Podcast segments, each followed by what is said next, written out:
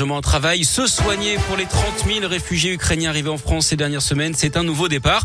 Ceux qui le souhaitent peuvent bénéficier de la protection temporaire, un dispositif exceptionnel décidé par l'Union européenne. Pendant six mois, ils reçoivent une allocation et sont autorisés à travailler à Villeurbanne, rue de Combrousse. Un centre leur est spécialement dédié. Il a ouvert lundi le reportage de Léa Dupérin. Première étape, la délivrance d'une carte provisoire de séjour qui donne droit à une allocation. Tout est expliqué lors d'un entretien. Avec celle-ci, elle pourra acheter tout ce qu'elle aura besoin. À manger, vêtements, médicaments, aller au coiffeur, tout. Par contre, elle ne pourra pas retirer de l'espèce. C'est une carte de paiement uniquement. Est-ce que madame a des questions concernant la carte? En face, Antonina traduit pour sa tante arrivée de Kiev avec ses grands-parents. L'un des avantages de ce nouveau centre pour elle, c'est d'avoir tous les services au même endroit. Il va y avoir euh, l'assurance maladie, le travail, l'éducation. Donc nous, on va notamment être très intéressés par l'assurance maladie parce que mon grand-père est très malade. Un médecin est aussi présent pour traduire les ordonnances, faire des consultations et même vacciner contre le Covid.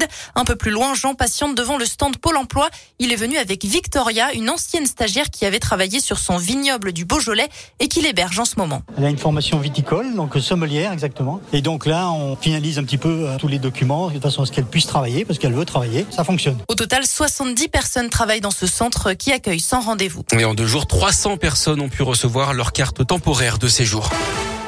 L'actuel Lyon aujourd'hui, c'est le passage de la ville en zone 30. Ça concerne 84% des axes. C'est pour éviter notamment les accidents d'après la mairie. Certains axes, hein, comme le tunnel de la Croix-Rousse, l'avenue Berthelot et une partie des quais du Rhône de Saône resteront à 50 km heure. Pas de sanction hein, pour l'instant, mais de la pédagogie. La mesure, en tout cas, commence à faire grincer des dents. L'association 40 millions d'automobilistes dénonce une mesure inefficace en termes d'amélioration de la qualité de l'air et de la sécurité routière, en plus d'être rejetée par trois quarts des Français d'après elle. L'agriculture au menu des candidats à la présidentielle aujourd'hui. Six d'entre eux sont attendus à Besançon ce mercredi pour le congrès de la FNSEA. Ils vont s'exprimer devant 1500 personnes.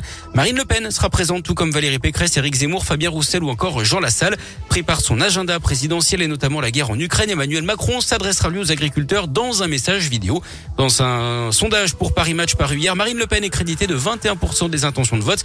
Elle se classe juste derrière Emmanuel Macron et c'est 27% et demi. Jean-Luc Mélenchon est troisième avec 14,5%. Éric Zemmour 11%. Il devance Valérie Pécresse. Les autres candidats, Yannick Jadot, Fabien Roussel, Anne Hidalgo, Philippe Poutou, Jean Lassalle, Nicolas Dupont-Aignan et Nathalie Arthaud sont à moins de 5%. Je rappelle que le premier tour aura lieu le 10 avril. Le bilan du Téléthon, près de 86 millions d'euros pour financer la recherche sur les maladies rares ont été collectés. C'est plus que l'an dernier où 77 millions d'euros avaient été récoltés.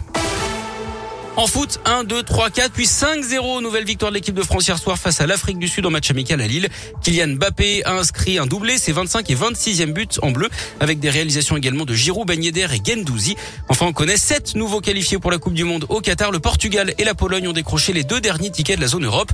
Côté africain, on retrouvera la Tunisie, le Maroc, le Sénégal, le Ghana ou encore le Cameroun. Tombeur au bout du suspense de l'Algérie. Notez que le tirage au sort de la phase finale du mondial aura lieu ce vendredi à partir de 18h à Doha.